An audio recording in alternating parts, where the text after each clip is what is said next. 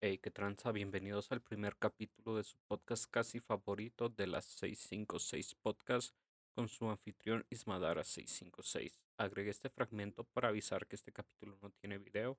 Si te gusta, por favor, dale like, suscríbete al canal, compártelo, síguenos en Spotify. Te lo agradecería muchísimo. Sin más que agregar, los dejo con el episodio. ¿Estás listo? Nací listo.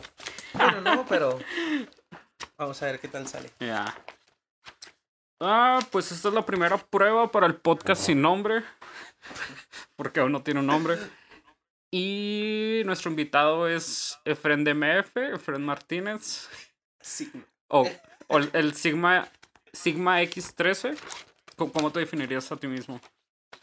¿Cómo, cómo que, cómo me definí? O sea, ¿cuál, cuál AKA es el que prefieres usar? ¿Cuál apodo? Eh, no, Efren está bien. Ah, bueno, es el compa. Eh, el, el compa Efren. En el mundo no me conocen como Sigma todavía. Aún. Nomás tú. Ah, raro.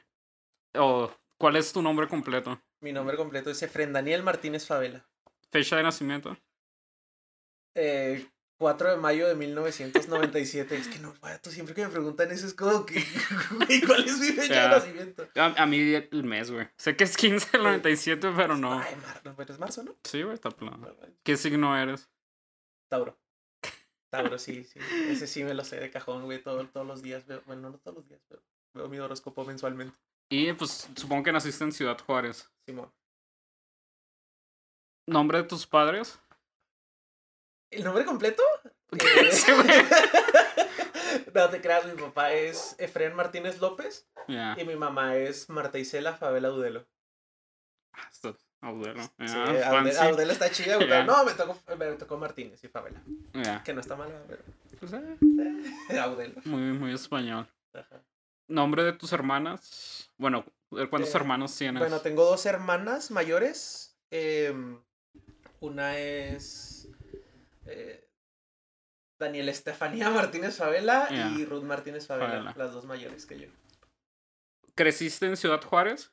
Simón, No. pues toda mi vida prácticamente, solo como a los 12 años estuve como, ¿qué serán? Unos cuantos meses en Kansas Ya. y pues, he estado acá en Texas, Nuevo México, unos cuantas, unas cuantas visitas.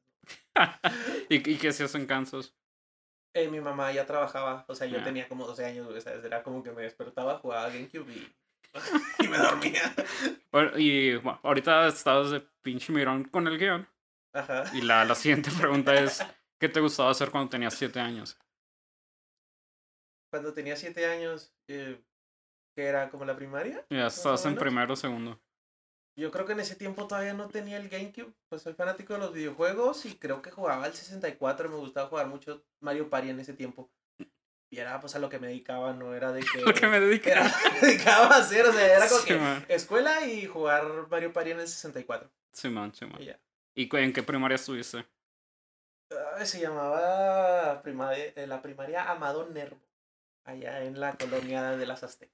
Ah, puro No, pinche no, azteca. no, no, de hecho no. No, esa estaba la ladr- ladrillera, ¿no? no, no, Para abajo. Bueno, no, prácticamente haz de cuenta que las Aztecas es la avenida. Yo vivo en la colonia Azteca ya. y la primaria estaba en, ¿cómo se llama?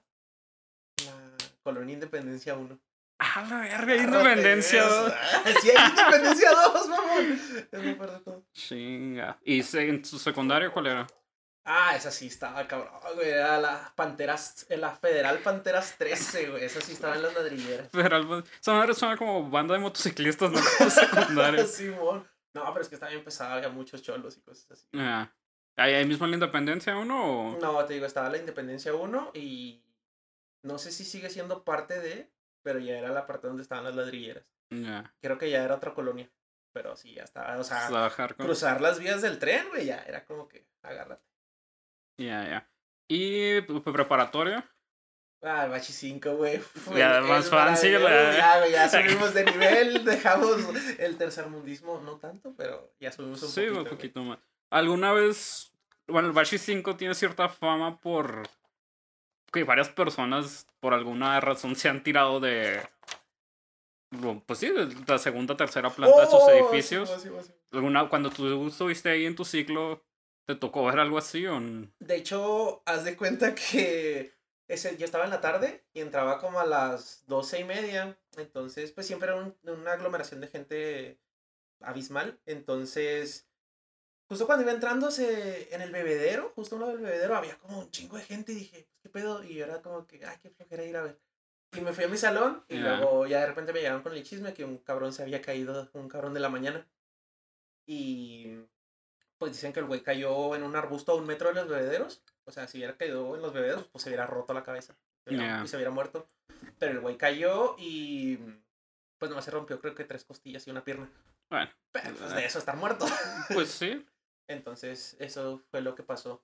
Y gracias a ese güey pusieron tubos en las en las pues Sí, en la como presos. en la bardita para que no pudieras intentar suicidarte. Aunque bueno, él no se intentó suicidar, ¿verdad?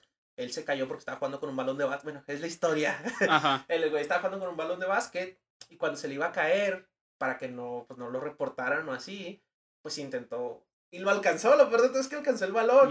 Y, se avent- y lo aventó para adentro, pero él se fue. El güey se creía Michael Jordan. ¿no? Ah, No qué pedo. Sí, güey, prácticamente. Bueno, Sí, saludos sí. al compañero Michael Jordan del Bashi 5. Michael Esperamos Jordan. que estés bien. ¿Y cómo eras en cada etapa de la escuela? Sien- ¿Sientes que cambiaste, o sea, tu personalidad? O sea, desde primaria a Ajá, secundaria. a, a prepa. eh, ¿Sientes?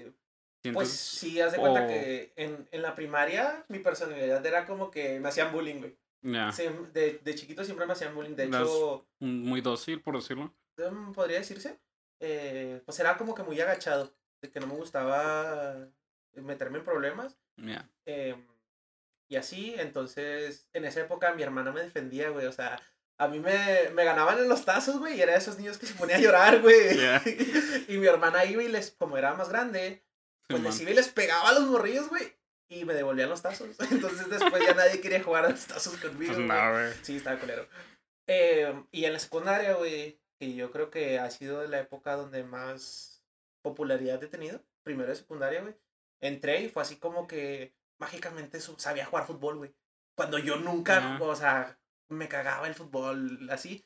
Y sabía jugar fútbol, era el bueno en las apuestas, en el rebote, aparte era bueno en la escuela. Ujú. Y era como que todo el mundo se quería juntar conmigo y la chingada. Y luego ya segundo, tercero secundaria, no sé qué pasó, que volví otra vez así como que a ser el pendejo de los nerds. Que pues también me fue con mi inmiscuyendo más en esto de los videojuegos, Ya. el anime y esas tranzas. Entonces pues te vas como que metiendo en tu propio huevo. Sí, te vas creando tu nicho, entre comillas. Simón. Y en la prepa, en la prepa pues era completamente los nerds. O sea, me juntaba con, con los dos gordos con lentes. Saludos a la raza. o sea, y, y, o sea, siempre me junté con los nerds. Ya. Entonces, yo creo que eso. Y ya en la universidad, pues, pues ya cambió completamente diferente. Pues ya, ya te creaste como persona, ya es otro pedo. Sí, ¿Eras más reservado o simplemente ¿En ah, la universidad? ya, simplemente pues en la hacías trabajo en equipo y ya la chingada, no? No, simple, en la universidad era como que ya me valía madre lo que la gente pensara de mí. Sí, man. Era ya de que me pintaba el cabello, me vestía como quisiera y si la gente quería platicar conmigo o estar conmigo, ah, pues chido. Y pues eh, gracias a eso me fui alejando de personas dentro de la universidad que pues no, no encajaba con ellas y me fui haciendo de compas chidos. Eso. Me acuerdo un chingo, por ahí al 2016. Yo estaba patinando en la uni Ajá. y que vi a un vato de lejos con un traje y dije, "Ah, ¿qué hace este verga con un traje? Y tú te acercaste y dijiste, ¿qué vergas hace un güey patinando? no. Era final de semestre. No mames. Sí, güey. Y tú te acercaste porque dijiste, ¿qué vergas hace este güey patinando a finales de semestre aquí en la Ah, uni? ¿sí? ¿Eras tú? Sí, güey. Güey, no me acuerdo de eso. Sí, era ahí. Pero los primeros semestres, ¿no? El, era mi primer semestre en psicología, ¿ya? Y tú vas a estar como en tercero, cuarto. Sí, pues de seguro llevaba traje porque iba a una exposición o una cosa así. Ibas a tocar con la banda MS. Ah, güey, güey, los, los, zapatos negros con dragoncitos. Yo tuve de esos en la Sí, yo, yo secundaria. igual, güey. bien en primaria. Estaba bien mamón, estaban chidos. Se veían chidos O sea, ese estaban, entonces. están nacos, pero, o sea, Sí, man. vete a China, güey. Vete, Vas a ser gangster, güey, algo así. Mishu. Ándale. ¿Y con qué creencias religiosas creciste? Ay, sí, está cabrón. Acá, no, güey, no, eso es tener una secta. No, no, mis papás, bueno, más mi, mamá siempre me intentó inculcar el catolicismo, de hecho lo hizo hasta, creo que cuando, hasta la primera comunión. Nos llevaba a la iglesia, la chingada, era de que todos los domingos nos levantaba a las 7 de la mañana y era misa, y era como que yo odio ir a misa, no me gusta la religión. Todos los niños. Ajá, exacto. Pero bueno. Y era como que ir al catecismo, era como que, ay, ¿para qué vengo al catecismo? Bueno, nomás vengo porque me dan 10 pesos para gastármelo en dulces. sí. Y fue el catolicismo y ya como a los, pues te digo, después de la primera comunión mi mamá nos dijo, ¿saben qué? Ya les inculqué, ya les transmití lo que yo sé, lo que es la religión. Si ustedes lo quieren seguir, Pues ustedes saben qué tranza. Y yo como que, ¡ja! haberlo dicho antes. y pues ya, es raro que toque una iglesia. Pero pues, o sea, me sé todos los rezos, varias alabanzas, y así como que pues están incrustadas Sí, en por mente. eso no tenías compas en la primaria. Sí, ándale, güey. Era que, güey, esos güeyes van a jugar fútbol, güey, y yo estoy aquí en el catecismo. Pues ni peda. ¿Y cómo te definirías en un ámbito, ar- bueno, como artista, publicista, tractorista, Tractorista. cuidador de vacas, etcétera? Médico de vacas. Médico de vacas, perdón. Em, pseudo. se- pseudo jugador profesional de videojuegos. No, la verdad es que. Pues soy. En el ámbito profesional, soy licenciado en publicidad. Em, eh, enfocado a lo que es las redes sociales. El puesto que más he desempeñado es Community Manager, que es mi trabajo profesional. Pero pues dentro de mis hobbies, que son los videojuegos, eh, a mí siempre me, me ha llamado la atención de ser creador de contenido. Bueno, desde que tenía 14 años siempre había querido, he querido ser youtuber, nunca lo he llevado a cabo. Pero pues es algo que me gustaría hacer y creo que me definiría de esa manera. Lo demás como que, o sea, sí he trabajado con animales en el campo, sé manejar tractores, loras, trailers, pero es algo que no he llevado así como que muy constante y sido Nah, como que muy poco tiempo, entonces realmente no creo que me defina como tal. Lo sé hacer y es algo que pues está ahí, es parte de mí, pero no creo que es algo que me defina. Y bueno, supongo que igual no, no creo que quieras hacer carrera de tractorista o, No, pues sí, no. de trabajador de Aunque campo. dicen que los, los, los traileros les pagan muy bien. O sea, les pagan súper bien, pero no, o sea, no, Punto y aparte. no, realmente no. Y tu camino de youtuber, ¿cuánto? Bueno, más que youtuber, ha- hacías gameplays, ¿no? Simón. ¿Cuán- ¿Cuánto duró? ¿Cómo empezó? Uf, pues tenía 14 años, güey. Ahorita tengo 23. Estamos hablando de 6, 9 años. Hace 9 años empecé, que fue cuando YouTube iba iniciando. Entonces yo empecé a ver videos de... de o sea, yo era un niño rata, güey. Yo era parte de la comunidad de niños rata, güey, Ya. que seguían a, a Vegeta, a Vegeta 777, a Willy Rex, al Rubius, al Usu, al Exby, eh, todos estos youtubers españoles que fueron como que los pioneros. de- ajá, los pioneros de YouTube Gaming, al menos en España. Entonces, pues yo los veía y siempre fue como que, güey, yo me quiero dedicar a eso. Entonces, pues en ese entonces yo estaba, creo que en la secundaria. Secundaria, en la secu- prepa. finales de la secundaria, inicios de la prepa. Y era como que tenía una computadora súper chafa. Y como, como, como sea, me las arreglé para hacer gameplays de Minecraft, de Halo ujú. y algún, algún que otro juego o blog. Entonces fue algo que duró, yo creo que como seis meses, un año. eh, y pues realmente nunca trascendí. O sea, yo creo que era como que era el típico sueño de niño chiquito que no sabe qué hacer. y Sí, lo ¿cómo, hace- cómo guiarlo? Ajá, cómo guiarlo, entonces solo lo haces por gusto y por la pasión. Pero realmente, pues, o sea, siempre me entretenía mucho estar grabando videos, estar hablando en la cámara, aunque no le hablara a nadie, ¿sabes? Como Nah. que mis gameplays no los viera nadie, era como que algo que me hacía muy feliz. Y duró, pues, yo creo que seis meses aproximadamente. Y bueno, te descargaste un. ah, ¿Cómo se llama? Este pro- El programa que es para streamear. ¿El OBS? ¿Te descargaste un OBS o cómo Eh, no, en sea, ese tiempo... buscaste un tutorial de cómo, cómo grabar mi, mi partida de. Eh, de eh, en- Minecraft. sí, en ese, en ese tiempo era así en YouTube, era como que, ¿cómo grabo gameplays de Minecraft en mi computadora de bajos recursos? era como que, güey... específico. el Sí, vato. pues es que te- tenía un, creo que la computadora tenía un Intel HD, HD, HP o HD Graphics Ujú. Family, o sea, era como que la tarjeta gráfica de cajón, o sea, esa Ah, chapa pues, que- era la compu para el cantón y pr- imprimir algo en Word. Ándale, esa, Bueno. eh, eh, esa, esa tranza. Entonces era como que, pues te limitaba mucho eso, ¿no? Y comprar una capturadora, pues en ese tiempo es como que no, no trabajas, no tienes mucho de donde, dar ingresos y pues tus papás no es como que, ah, le voy a comprar una capturadora de mil, dos mil pesos para que este güey se ponga a hacer videos de videojuegos. Y que realmente pues yo nunca se las pedí, es como chance a lo mejor hubieran entendido, pero pues uno piensa como que no me van a mandar la chingada. Entonces, en ese tiempo, te digo, no, no existía lo que era el streaming, o no como tal. Mm, en ese tiempo era como que... Subir video. Ajá, grabas un video, lo editas, lo subes y tardas dos años en subir el video, porque en ese tiempo YouTube estaba optimizado del... O sea, horrible. Entonces fue como que en ese tiempo yo utilizaba el Fraps. El Fraps era como que un, un, un grabador de pantalla para videojuegos específicamente.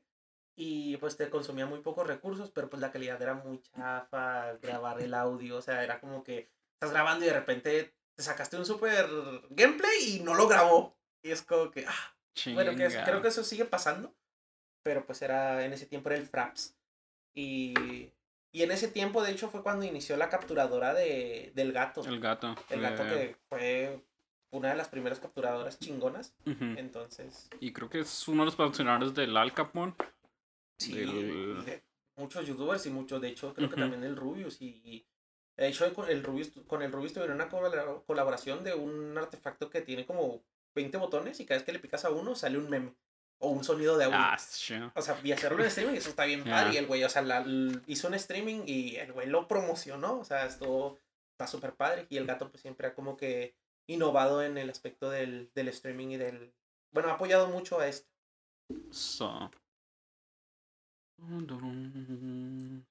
Y bueno, entras a la universidad en... Pues, entras a publicidad en 2015. No. ¿16? Ah, sí, no, de hecho sí, como en el 2015 aproximadamente. Y bueno, ¿y qué, qué te orilló a estudiar publicidad? ¿O no, vato, no mames, eso es una super historia. yo estaba en la, en la preparatoria y haz de cuenta que en, quinto y sexto semestre en el Bachi 5 tenías que elegir un paquete de materias. Entonces había como que los güeyes que van dirigidos más a lo, al, la biología, la química, así. Entonces yo elegí... Físico, matemático, humanidades, ciencias sociales y bla. Simón, entonces... Saludos a los del Bachi. Ah, saludos a la raza del Bachi que se tira de los tercer pisos. en ese tiempo yo. Yo era muy bueno, siempre he sido muy bueno para las matemáticas, o lo fui en la escuela. Entonces yo me metí a físico matemático. Iba para estudiar una ingeniería. Y sí, o sea, realmente me, me interesaba estudiar mecatrónica. De hecho, tenías, bueno, eso era para lo que iba guiado, ¿no? Cuando llega el momento este de decir, ¿qué vas a estudiar? Era como que, fuck, o sea, ¿qué hago? Entonces dije, bueno, vamos a ver qué es lo que me gusta.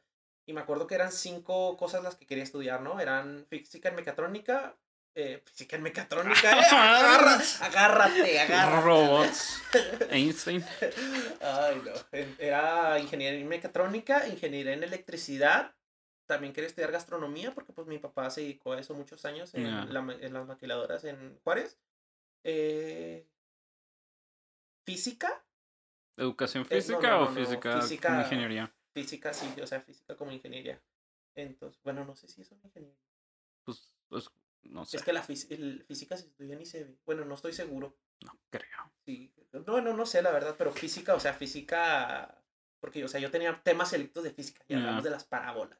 Sí, sí, sí. esa física, ¿no? Madres que no entiendo. No a la educación física, güey, porque yo siempre he, sido gordo, entonces. Pues, siempre he sido gordo. Y nunca he hecho, nunca he hecho, ¿cómo se dicen? Ah, bueno. Nunca he hecho deporte. Pues. No, es como que la gente en entrenamiento deportivo haga mucho deporte también. De hecho, güey, o sea, era como que, güey, ese güey estudia entrenamiento deportivo. No creo. Pero bueno, ya. Bueno, y, y, otras cosas, ¿no? Entonces, justo un día antes de ir a sacar la ficha de la universidad, fue como que mi hermana me dijo, oye, checa esta carrera, está suave.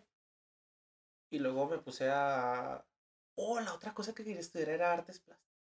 Hijo, que. Agárrate, güey. Te mama morirte de hambre, güey. Sí, güey, no mames. O sea, era como que. Pero eran esas cinco opciones, ¿no? O sea, todas diferentes entre sí. Entonces, cuando mi hermana me pasa la currícula de publicidad, fue como que. Pues no sé qué es la publicidad, nunca me lo he imaginado. Dije, en publicidad es como que un comercial. ¿Qué vende Starbucks? Ajá, ¿qué vende Starbucks? café. No, güey, no, no vende café. Entonces, eh, fue como que me metí a YouTube porque era siempre como que ¿qué es esto? Me metí a YouTube y sí. me investigo qué es. Entonces me metí a YouTube y le puse qué es publicidad y me salió un video que decía publicidad en un minuto. Entonces vi eso y dije, vi ese minuto de publicidad y dije, voy a estudiar esto. Al día siguiente voy y saco la ficha para publicidad, hago el examen y quedo en la universidad. A las peladas son. Simón, bueno, realmente en ese tiempo, o sea, mm, mm, muchos me dicen, ¿no estabas nervioso? En ese tiempo publicidad era de las primeras carreras, de las carreras nuevas de la UACJ. Es como no tenía mucho, ¿cómo se dice? Que la gente ¿Cómo? la quería seleccionar, que la quería agarrar, que quería entrar. No tenía mucho... Bueno, realmente no sé cuál es la Mucha palabra. afluencia, mucho. Ajá, sí, o sea, no tenía... Demanda. Mucha demanda, Ya. ándale. Entonces fue así como que dije, o sea, huevo voy a quedar Ujú. y de hecho quedé. Incluso muchos de mis compañeros que entraron a la carrera fue porque no quedaron en, sus, en, sus- Sí, es en lo lo, que- en lo que querían estudiar. Ah, Tenía una amiga que quería ser dentista. Otro güey que, que, que sí quería entrenar, estudiar entrenamiento deportivo, cosas así, sí, y terminaron en publicidad por cosas Sí, del man. destino. Pero pues yo que sí iba, dije, "Ah, voy a quedar, de ley. Entonces quedé. No fue como que, uy, soy Ya. un experto en publicidad, no. O sea, yo el primer día de clases fue como que. ¿Qué chingados haciendo aquí? O sea, todo el mundo sabía muchas cosas y yo de que. Que es el RGB, güey. Que se le re- Güey, Pues bueno, es- está raro porque pues yo lo, yo estudié fotografía Sí, y en el último semestre del Bashi nos enseñan sobre Photoshop y cosas así. sí, Y yo ya sabía todo eso y yo, yo asumía que todos Ah, sabían, sí, ¿sabes? Y pues está bien culero asumir porque no, no todos saben lo que tú. Sí, mo- Pero. Pero o sea, te graduaste, o sea, no, no estuvo Eh, no estuvo tan cabrón a fin de cuentas. Y pues te terminó gustando, o sea. Sí, sí. Básicamente estamos hablando, bueno, en- más adelante vamos a hablar de cómo es, cómo has vivido de eso, sí, de una carrera que probablemente entraste al azar y, Al azar y funcionó. y pues jaló. Y bueno, ¿qué, ¿a quiénes consideras que fueron tus maestros dentro de la carrera de publicidad? No, no hablo específicamente dentro de las aulas, sino en general. O tres lugares donde ya has aprendido machine para... Sí, para ejercer tu carrera o para hacer X o Y proyectos enfocado en tu carrera. uf, bueno, yo creo que una de mis maestras favoritas, pues ella fue, sí la conocí en la carrera y creo que es lo, para mí hasta ahorita es la mejor maestra que he tenido. Se llama Paola Vázquez. Eh, ella, de hecho, ella no era publicista, ella era diseñadora gráfica con una maestría en publicidad. Entonces, bueno, bueno, no, no, no, no, espera. Sí, es que ella, ella, ella fue la que me enamoró de la publicidad. Ajá. Realmente ella fue la que yo creo que más me enseñó y a la que más quise hacerle caso sobre eso. Para decir a alguien más, pues podría decir a lo mejor a la maestra Taide Mancillas. También ella fue como que ya te ilusiona, te llena de ilusión de lo que es la publicidad. Sí, man. Pero realmente la que me enseñó, la que yo puedo decir, de la cual agarré más conocimiento, es de Paola Vázquez. Si hablamos de afuera, no sé, siempre fui a congresos y era como que me estaba chida ver a los güeyes exponer, hablar de su trabajo y cosas así, pero era como que eh, sea, iba más por obligación que por gusto. Y realmente alguien así de, de publicidad en México, yo no era de esos güeyes que investigaban quiénes eran los mayores exponentes de la publicidad o, o así. Entonces realmente yo creo que ellos, ellos dos Solo ellos dos. ell- ellas dos podrían ser como que mis, mis las que una que la que me ilusionó y otra la que me la que me enseñó Te, te pues, en el camino. Ajá. y también podría decir que pues mi hermana Ruth ya que pues ella fue la que la que me enseñó la, la carrera sabes cómo si, ella no hubiera si ella no me hubiera esa noche dicho que viera esa carrera Sí, a lo mejor yo nunca lo hubiera descubierto y nunca me hubiera dedicado a lo que me he dedicado bueno, que actualmente no me dedico pero Ajá. me dediqué un tiempo Ok. ¿Y cuándo te diste cuenta que puedes monetizar de esto? ¿O que querías vivir de, de hacer publicidad? de hacer publicidad Bueno, sería primero, ¿cuándo te diste cuenta que, que querías vivir de hacer eso? Ajá. Y cuándo te das cuenta de, ah, pues, esta es la forma de la que puedo ganar feria. Ok, eh, bueno, es que, bueno, al menos cuando estás en la UACJ, que es la Universidad Autónoma de Ciudad, Ciudad Juárez, ¡boom! ¡Ganos! oh, sorry. Entonces, em, al menos la carrera de publicidad, no sé si todas sean así, pero según yo sí, los primeros cuatro semestres, pues es el tronco básico. Entonces, pues te dan como lo dice, todas las materias básicas que necesitas para empezar a, a estudiar lo que es tu carrera.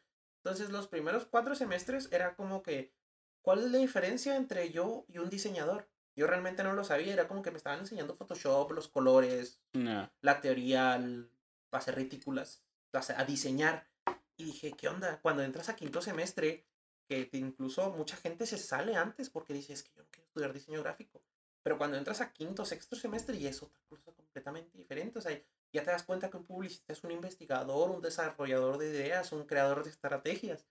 Entonces es como que yo creo que ese es en el, en el punto en el que te das cuenta que, que puedes ganar dinero con esto. Porque, o sea, pues, puedes ganar dinero haciendo diseño gráfico. Sí, sí. Pero pues ya dices, pues estoy estudiando para ser licenciado en diseño gráfico, estoy estudiando para ser licenciado en publicidad.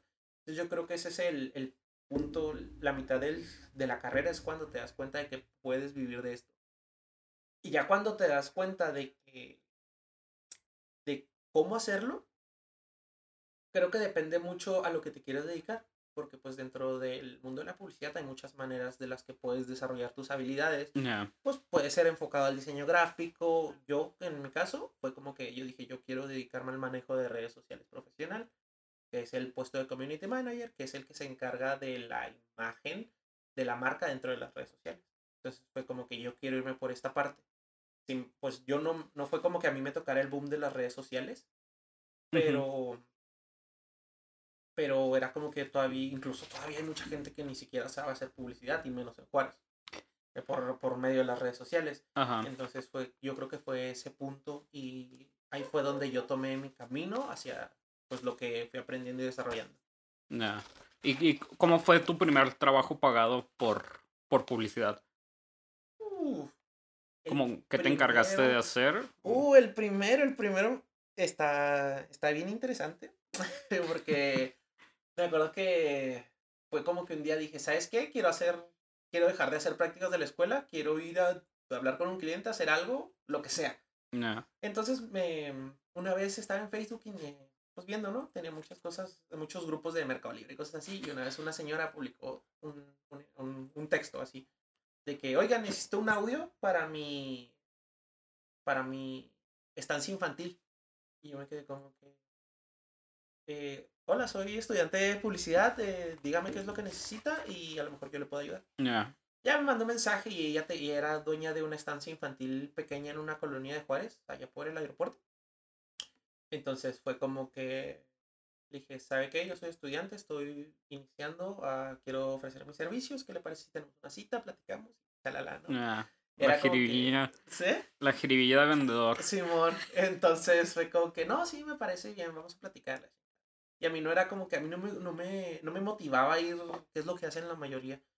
Vamos a un Starbucks y ahí nos vemos, tomamos un café y platicamos. No, a mí nunca me gustó eso. Siempre fue como que, ¿qué te parece si yo te visito en tu local? y me enseñas a qué es lo que se dedica para yo saber vivir la experiencia. Suena muy pero vivir la experiencia. No, pues es, que es, es, a lo que va dirigido el producto, no.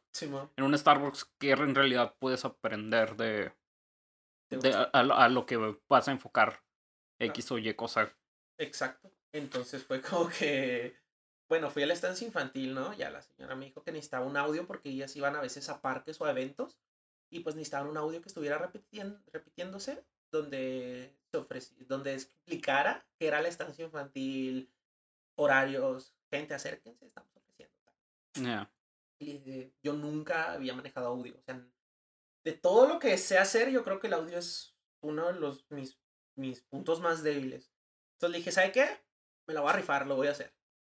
Le cobré, creo que 600 pesos, vato, por hacerle un audio de un minuto. Ajá. Entonces fue como que yo no sabía cobrar sabía ni qué hacer, entonces dije, ¿sabe qué? Le, le mandó la cotización por correo, dije, no le voy a decir un precio aquí porque no sé ni siquiera qué es lo que estoy haciendo. Entonces ya pensando, pues le cobré 600 pesos un audio de un minuto, ¿no? Entonces lo hice con mi propia voz y pues quedó, quedó algo decente, o sea, no fue como que el mejor trabajo, pero, pero quedó chido.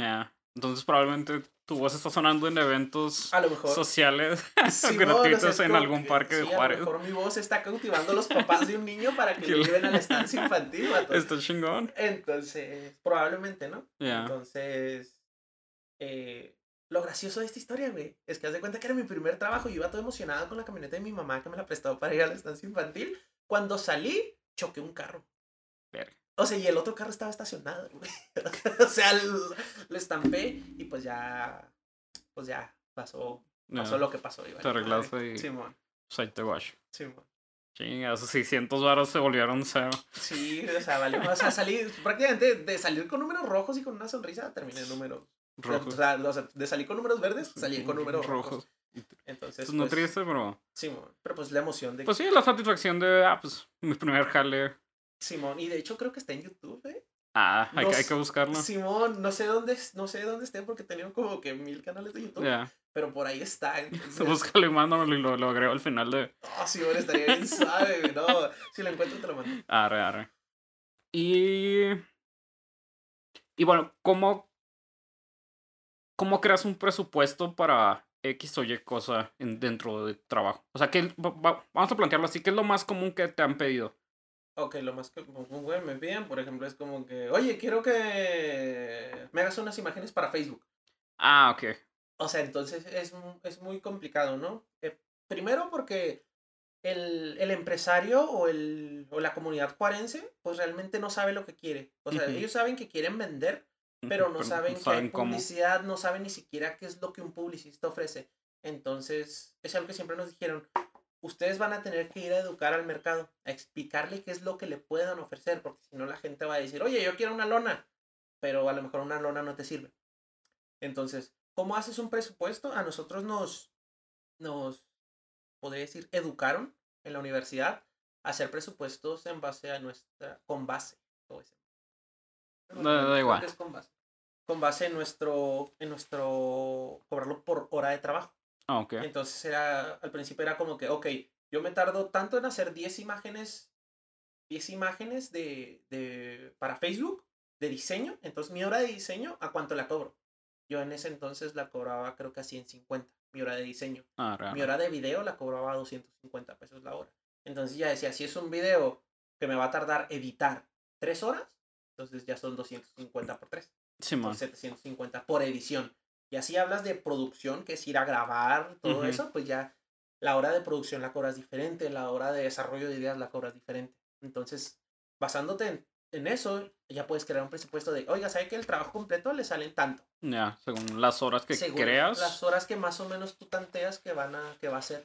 Y esto pues, es- pues puede ser muy relativo, ¿no? Porque Sí, veces sí. que dices, ah, sí, me aviento 10 imágenes en una hora. Pero hay veces que no hay creatividad. Ya. O hay veces que no. No, no te salen las Y ideas o cosas así. supongo que hay menos creatividad aún cuando el cliente no sabe qué es lo que Ajá. está buscando. Simón. Que pues realmente está más, está más chida cuando no sabe lo que está buscando. Porque ya tú le dices qué es lo que necesita. Entonces se emociona todo. Es como un perrito chihuahueño. Es como que, ay, no manches, qué chido. Y es como que ya lo enamoras. Entonces, pues está más fácil. Acá alguien que llegue y te dice, oye, quiero tal, tal, tal, tal. Es como que, ay, güey, o sea, Pues oye, que- tranquilo, pues si no es, si no es magia. Ya. y así. Yo creo que es la manera de sacar un presupuesto. ¿Y en qué materia o dónde les dan el curso para aprender a cobrar? Ah, uff, no me acuerdo. ¿O son cómo- consejos que se van pasando por los profes? No, o... no, eso, eso. De hecho, hay una materia, güey, que se llama costos y presupuestos publicitarios. Ah, está chido. Hay una materia específica de eso. Y el maestro que nos, que nos enseña era un vato que cobraba a 1500 pesos la hora. 1500 Qué pesos su hora de diseño. Es lo que cobra una prostituta, güey. no, güey, o sea, era como que, güey, o sea, ese vato se cotizaba caro, pero había, ha hecho cosas en Juárez, Ajá. que, o sea, de diseño que dice, no Como, este vato- ¿podrías darnos algún ejemplo? eh, bueno, él ha manejado muchas campañas del PAN. Así, es- Ah, bueno. así de simple. Entonces Ya. ya, ya sabes cuánto dinero hay en, en las campañas sí, sí. políticas. Ha hecho muchas, muchos diseños de restaurantes. Creo que hizo el diseño de restaurante de Suchigada. Ya. No estoy seguro, pero ha hecho cosas así. Ha hecho muchos menús. Creo que el menú de las alitas lo hizo él. Ah, no, No- quedaron solitos. Pero... No estoy seguro, ¿verdad? Pero, Ajá. pero cosas así me acuerdo de repente. Eh, de Sí, hecho, es, es ya él hizo el logo de los Toros Bravos, de la. UTCJ. Él hizo el logo. está, ok. Eh, eh, eh, o sea, pero está, o sea, Pero pues está involucrado, o sea, las alitas es, un, es una cadena, de hecho, tal vez no internacional, pero sé que en varias partes de México Ujú. hay. La UTCJ, pues es una institución sí, educativa. dice, el pan. pues. Sí, sí, y el pan, pues no, siga. Entonces él, él fue el que nos enseñó a cómo cobrar, podría decir. Ya, pues cada quien va metiéndole lo que, lo que cree y lo que quiere. ¿no? Sí, sí. Entonces tu, su primer cheque fue de 600 barotes más Sí. un choque. Ajá, sí, entonces fue como que valió mal. Ya. Y pasando a. ¿Cómo es tu proceso creativo? ¿O qué rituales tienes antes de, de iniciar a. Pues sí, a hacer un. editar imágenes, editar video, bla, bla. Y bueno, si hablamos de lo que es manejo de redes sociales, era como que a mí nu- nunca se me dificultó desarro- desarrollar una idea. Desarrollarla en texto nunca se me hizo difícil. Fue como que tengo esta idea, la escribo, la justifico, la fundamento y ya. ¿Sabes cómo decir? No sé, se me hacía difícil. Pero el problema estaba cuando era la hora de diseñar. Lo más normal cuando inicias es el show de una persona. Tú vas haciendo todo, o sea, desde el inicio hasta el final. Entonces, a mí el problema más grande era diseñar.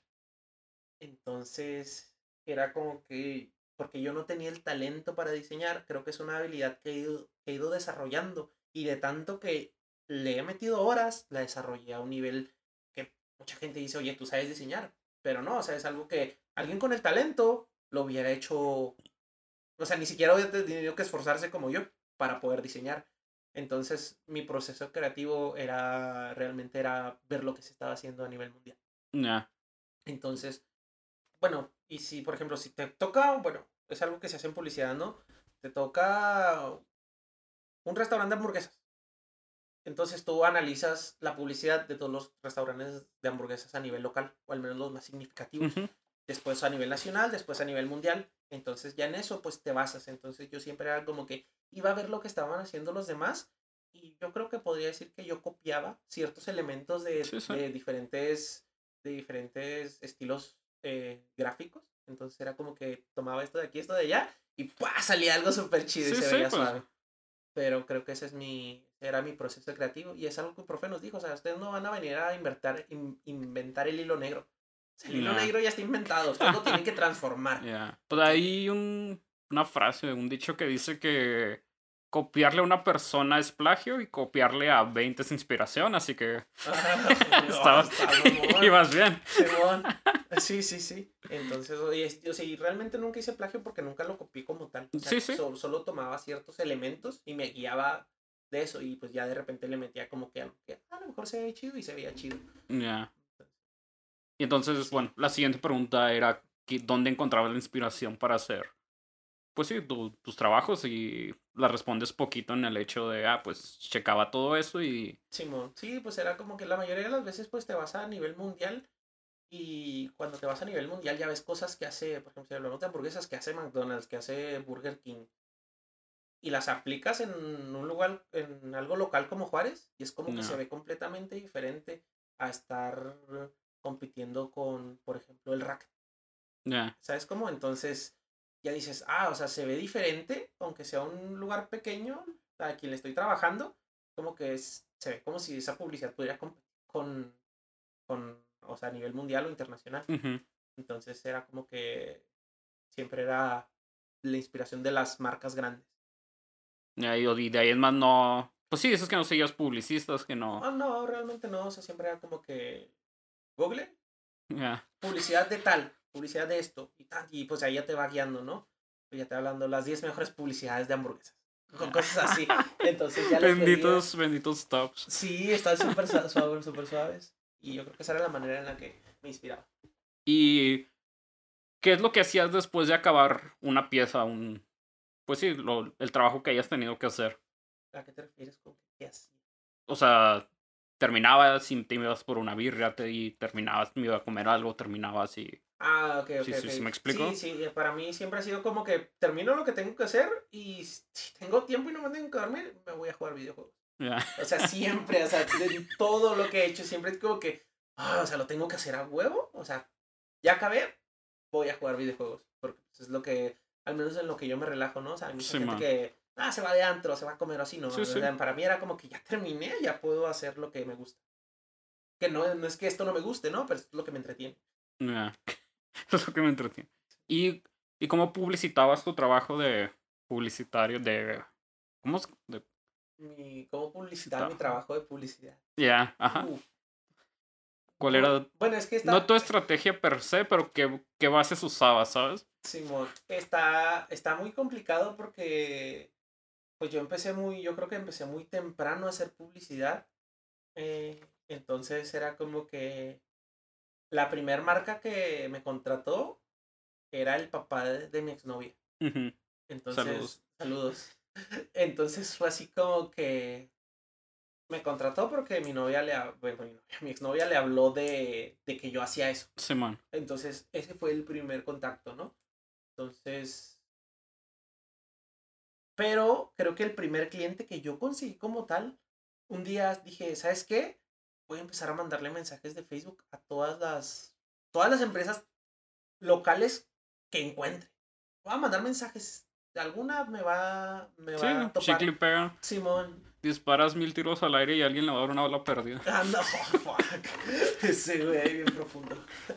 Entonces fue como que lo hice y funcionó. La primera marca con la que trabajé localmente que yo puedo decir que yo la conseguí, no fue un contacto, no fue que alguien le dijera, oye, Este morro se este rifa y. ya. no, no, o sea, la primera marca que yo conseguí, no sé si le puede decir esfuerzo publicitario o estrategia publicitaria como tal, pero esa fue la primera marca que yo contacté. Fue así como que él, a las 8 de la noche mandé los mensajes, el vato me contestó, a las 8 de la mañana ya había cerrado trato con él. A la verga, 12 horas y Sí. con jale. Simón, entonces fue como que... Y de hecho la marca es Mayas Estrella. Simón. eh, Mayas Estrella, yo creo que con ellos fue con los que me pulí, pulí lo que sé hacer. Entonces, yo creo que esa fue la estrategia que yo utilicé. Ya después era como que, bueno, vamos a hacer una imagen de, ofrezco publicidad, pero es que eso nunca me gustó, ¿sabes? Siempre Ajá. era como que había tanta gente que lo hacía, era como que... Contrátanos y te haremos mm, crecer tus redes sociales en un texto así todo lleno de... Ah, era como Sí, que- no, no te puedo creer, vato. ¿sabes? No, no, no estás, no estás demostrando que sabes moverle al Photoshop o a lo que uses. Exacto, entonces, pero realmente no creo que pueda decir que, que hice algún, alguna campaña de estrategia. O sea, lo intenté, pero fue así como que intentos fallidos. Ajá. Realmente todos mis trabajos eh, los conseguí por contacto. Sí, sí, por de pues, que- estar picando piedra, Simón, entre de comillas. que iba a trabajar con alguien y luego este vato le pasaba el contacto al otro. Y era como, oye, me dijo alguien que sabes hacer esto. Ah, Simón. Ya, está Y con Mayas Estrellas, ¿cuánto duraste? Pues yo creo que con Mayas Estrella fue como que a lapsos. Porque tuve que trabajar con ellos y luego tuve que irme de la ciudad. Y luego regresé y volví a trabajar con ellos un tiempo. Y así. Y luego los dejé porque. Pues por decisiones, ¿no? Entonces, pero pues yo podría decir que duré a lo mejor un año con ellos. De hecho, con ellos fue con los que hice el primer y único espectacular que. que- Es, es a lo que yo, pero que cuéntalo tú. Ya. em, y. Y ya. El, ah, el espectacular, ¿por qué calle se encuentra? Ah, uf, ay, no me acuerdo. ¿Es la tecnológico? Ajá. Sí, creo que es la tecnológico y la. Ay, Dios mío. La Gilotepec. Más o menos. Por la Gilotepec y la tecnológico. Más cerca de la Nayarit, creo. se llama la Bueno, ahí ya. No La ¿Eh? Mi, mi mapa no llega hasta allá. Ah. O sea, este hay nubecitos arriba con el Zelda. No, no sé. Sí, no se carga. Todavía no sabemos lo que Y, y a la fecha creo que sigue ahí. Sí, hace hace sí. unos meses, pues, bueno, sí, hace unos dos, tres meses pasé y ahí estaba. Simón, todavía y realmente creo que sigue ahí porque pues es como que es, es un gasto. Ya. Realmente reemplazar el diseño de un espectacular es como que te lo rentan, te, te hacen una renta por mes, 15 mil, 20 mil, 30 mil pesos lo que cobre la, la base por, Sí, sí. por estar ahí y luego te cobran tanto por la impresión.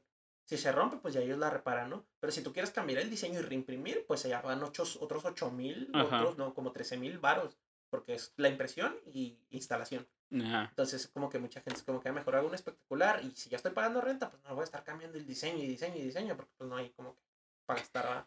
Sí, man. Y me, me- bueno, cuando recién lo hiciste me contaste que pasó un pequeño error.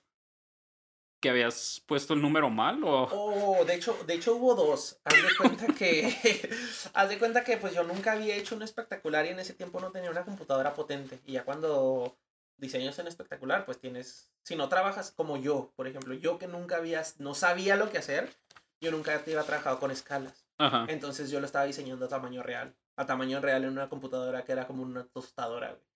O sea, se está quemando mi computadora y yo lo estaba diseñando a tamaño real.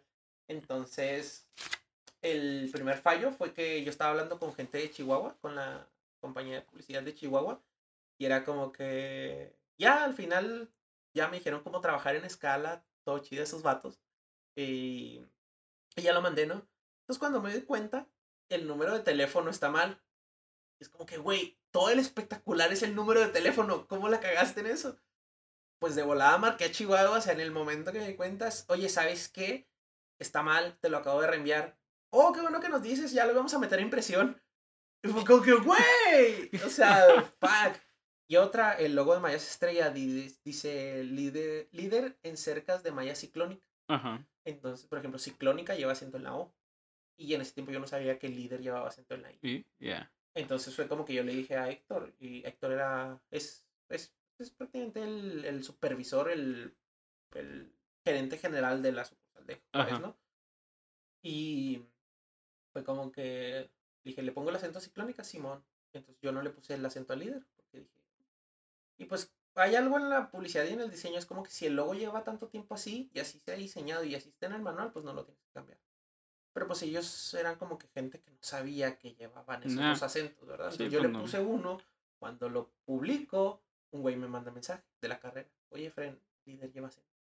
Y pues ya yo lo justifiqué como que, ¿sabes qué, güey? Es que el, el logo es así, la chingada. Ajá. Pero yo no me di cuenta y realmente el líder creo que es al- pues una palabra que mucha gente no sabe que lleva acento. Pues, o sea, Pero la por, neta no. Por lo que he visto, no. O sea, es como que yo he visto que mucha gente escribe líder sin acento. Entonces, pues, eh, o sea, no, no afecta. O sea, se afecta porque a fin de cuentas es como que. sí, pues es parte del lenguaje y Ajá, se supone que deberíamos hablar o escribir de la mejor manera, Ajá. pero pues es Mayas Estrellas no está dirigido básicamente un grupo letrado, es de, yo quiero una malla, no. ajá. Entonces, o sea, o al sector maquiladora, que el sector maquiladora, que le va a importar? que- Ya. O sea, Sí, sí. hablamos de los empresarios, ¿verdad? Que el que le va a importar, que, bueno, que realmente pues esto se puede hacer viral, ¿no? No sé si alguna vez viste un espectacular de leche lucerna. No. escribieron, bueno, nosotros aquí en, en Chihuahua decimos leche, cuando la gente le dice leche, y nosotros decimos shh. Ya. Entonces, el que hizo el espectacular puso leche con S, dando a entender que nosotros el shh. no el Ya. ch. Simón, Sasha, Leche Eh, Shao. Y estaba, ajá, o sea, está bien suave. Pero se hizo viral en las redes sociales y se la cagaron al diseñador. De que, ¿por qué un, un, un error ortográfico de ese nivel? Que, ¿Cómo cómo puede ser cuando la gente no sabe qué es No le estrategia? saben al cheat. Ajá, no, no le saben chicos. No, no, no le saben cracks. Entonces fue como que, pato, o sea, eso fue estrategia, o sea, lo hizo por algo. Ya. No fue porque... Al nivel de que en un podcast que está empezando estamos hablando de él, ¿sabes? Ajá, entonces fue como que, o sea, cheque el nivel. Entonces, pues sí, ya, pero sí, este, creo que ese es uno de los más, cosas más difíciles para mí, vato. Fue una de las cosas más difíciles. El, la ortografía. Está, he batallado y he hecho tantos errores que ay, ya ni contar. Ya. Pues póngase a leer, mijo. Ya sé. Y en tu, experien- eh, en tu experiencia, ¿cómo ha sido tener que enfrentar a otras personas que se dedican a lo mismo que tú? Y más en Juárez, que como hemos platicado, pues hay, hay dinosaurios dentro que creen que saben hacer publicidad y no, pues sí, no dan paso a estas nuevas generaciones como redes sociales o nuevas herramientas, perdón. Simón. O sea, ¿cómo ha sido ese camino Creo que lo más al educar también a personas, no? Simón. Creo que lo más difícil, y es algo que los maestros siempre nos dijeron en la escuela, fue como que ustedes van a tener una tarea muy cabrona porque van a llegar al mercado y va a ser como que ellos tienen la experiencia, pero ustedes tienen el conocimiento y el papel. Entonces, competir con eso está muy cabrón, vato, porque es como que, oye, yo soy un licenciado en publicidad, sí, pero él tiene la experiencia y me está funcionando y me cobra mucho más barato. Y es como que, ¿cómo compites contra eso? Pues creo que es demostrando tu trabajo.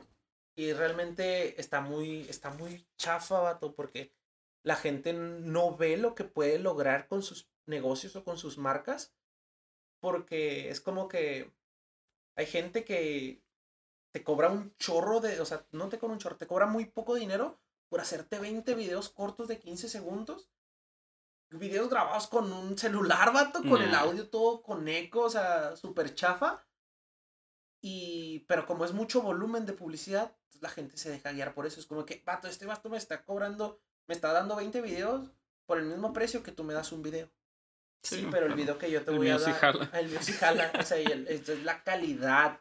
Cómo deja, cómo deja tu marca eh, eh, impregnada en la mente del cliente. Entonces, y eso es, eso es creo que lo más difícil de que pues se ha, se ha abaratado el trabajo de la publicidad en Juárez. Abaratado de que pues lo venden muy barato.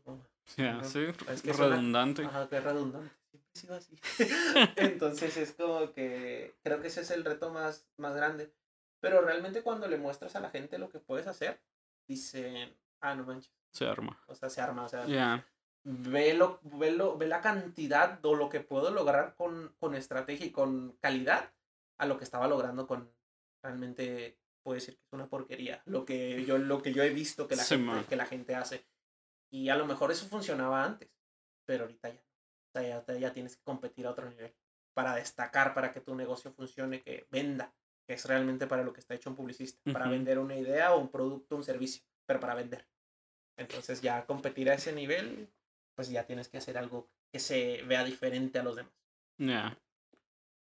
Y como, ¿cuál ha sido tu experiencia viviendo de hacer lo que te gusta? Experiencia viviendo de hacer de lo En este caso de la publicidad. Simón, eh... bueno, es que, por ejemplo, cuando yo me, cuando yo me, me dediqué independientemente, o sea, no tener que ir a un trabajo, sino que yo trabajo con las marcas, era, era como que estaba muy padre, ¿no? Porque vas, pero creo que lo más, la experiencia es, podría decirse, desagradable, fastidiosa, cuando la gente se aferra a, a sus ideas.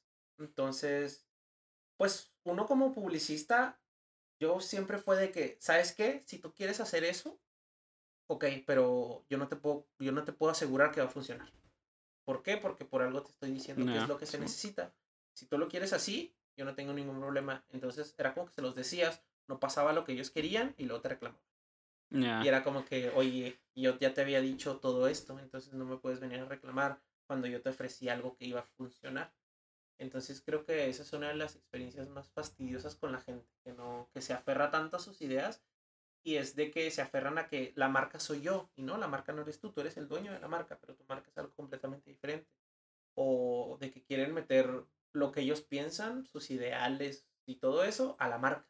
Como que no, oye, oye, sepáralo, separa del tú de tu marca. Son cosas completamente diferentes porque si, fueras tú, pues hazte un, hazte un influencer, hazte una... Un, Simón, y pues véndete como... Ah, véndete como un líder de opinión o algo, no sé. Eh, entonces creo que eso es lo más difícil. Y si hablamos de ir a trabajar a un lugar, creo que lo que más, más me, bueno, yo creo que podría decir molestó es el empresario juarense. ¿Por qué? Bueno, primero que nada, porque, o sea, eh, llegas tú a una empresa y no es como que si estudiaste cualquier otra cosa. Primero que nada, no saben cuál es tu puesto y no saben cuáles son tus tareas. Entonces tú llegas como que, oye, soy publicista, si te contrato, ¿qué vas a hacer? Entonces tú les tienes que decir lo que es el puesto. Entonces no tienen equipo, no tienen las herramientas, quieren que saques el trabajo con eso. Lo peor de todo es que es con un sueldo, yo creo, miserable, realmente. O sea, es... Y tengo, no tengo miedo de decirlo, o sea, al menos siendo recién egresado, creo que nunca llegué a un puesto donde ganara más de 6 mil, 8 mil pesos al mes. Y realmente con 6 mil, 8 mil pesos al mes, nada, está, está cabrón vivir. O sea, ponle que yo vivía con mis papás y eso estaba chida. Pero creo que ese es el, el, el, problema más grande. Y yo creo que eso es lo que más, más me molestaba. O sea, que quisieran, quisieras tanto, el problema es que quisieran, quisieras tanto por tan poco sea, ellos no querer dar más. Sí, Cuando veías que el negocio iba bien, ¿sabes? Sí, sí. Y ese era el problema, ¿no? Que, o sea, estás haciendo que el negocio vaya bien, así los empresarios no querían. Y ni un bonillo acá extra. Ajá, entonces era como que ese, ese fue mi problema. No fue como que trabajara mucho en tantos lugares, pero al menos para un egresado que no tiene como que mucha experiencia, está, está difícil. Y pues realmente conseguir un trabajo de publicista como tal, está difícil realmente y el problema era de que estos trabajos, ¿no? O sea, tenías que diseñar, tenías que ser de diseñador, de comunicólogo, de mercadólogo, de publicista Ajá. y de otras cosas más. Y que tengo entendido que en una oficina de publicistas hay secciones y sí, estos que tú acabas de mencionar es de, ah, pues tú haces esto, y tú la hablas, les dan tareas y al final, ah, pues vamos a una junta creativa Y a chingar su madre, vomitamos todo ahí a ver. Simón, A ver qué tranza. Es un proceso completamente como de 10 personas para hacer publicidad. Ajá. Cuando en una empresa tú lo tienes que hacer solo y luego te pagan muy poco. Muy poco. Pagan poco. Entonces es como que ese es el problema. Sí, pues trabajas Pero- por día. Ajá. Dejando eso de lado, creo que está muy padre. O sea, realmente está muy padre porque pues es un trabajo que siempre te mantiene como que activo. Y estar pensando en qué hacer, pensando en qué hacer. Nunca estás. Realmente nunca tienes nada que hacer. Ya. Entonces, siempre como que hay tarea una tras otra, una tras otra, una tras otra. Entonces, eso hace que el día se te vaya muy rápido. Sí, man. Y fundaste una marca, o como tres, cuatro marcas, pero en este caso nos vamos a enfocar en LT90H. L90. L90H, chingado, güey. Casi, Y estoy más cerca cada vez. Vato, el problema con esa marca es el logotipo. ¿Por qué? Porque la gente no entendía que decía L90. El logotipo no transmite y creo que ese es un, un problema. Porque pues yo no era diseñador, pero a mí me gustó. Pues sí, pero. Pero realmente ahí, ahí, y ahí es donde entramos, ¿no? Lo que a mí me gusta no comunica, o sea, realmente Ajá. las barritas, la gente no sabía que decía el 90H, de hecho, había alguien que me decía que, oye, ¿por qué dice Bo? Entonces hoy no dice Bo, es L90H. Entonces por eso. Ah, raro. Entonces, Bueno, lo que iba con esto, con L90H, te, ¿te enfocabas más a la publicidad o al diseño? eh, no, L90H era, era una marca que se dedicaba a la personalización de productos. Ok.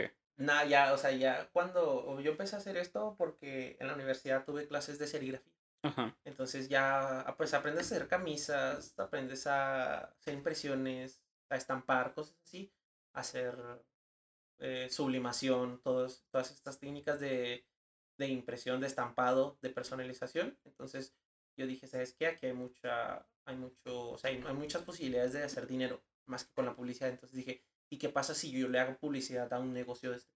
Ya. Entonces ahí fue cuando dije, ¿sabes qué? Renuncié a mi trabajo. ¿Sabes qué? Ya me harté de trabajar para alguien y que no, realmente no hay futuro en esto.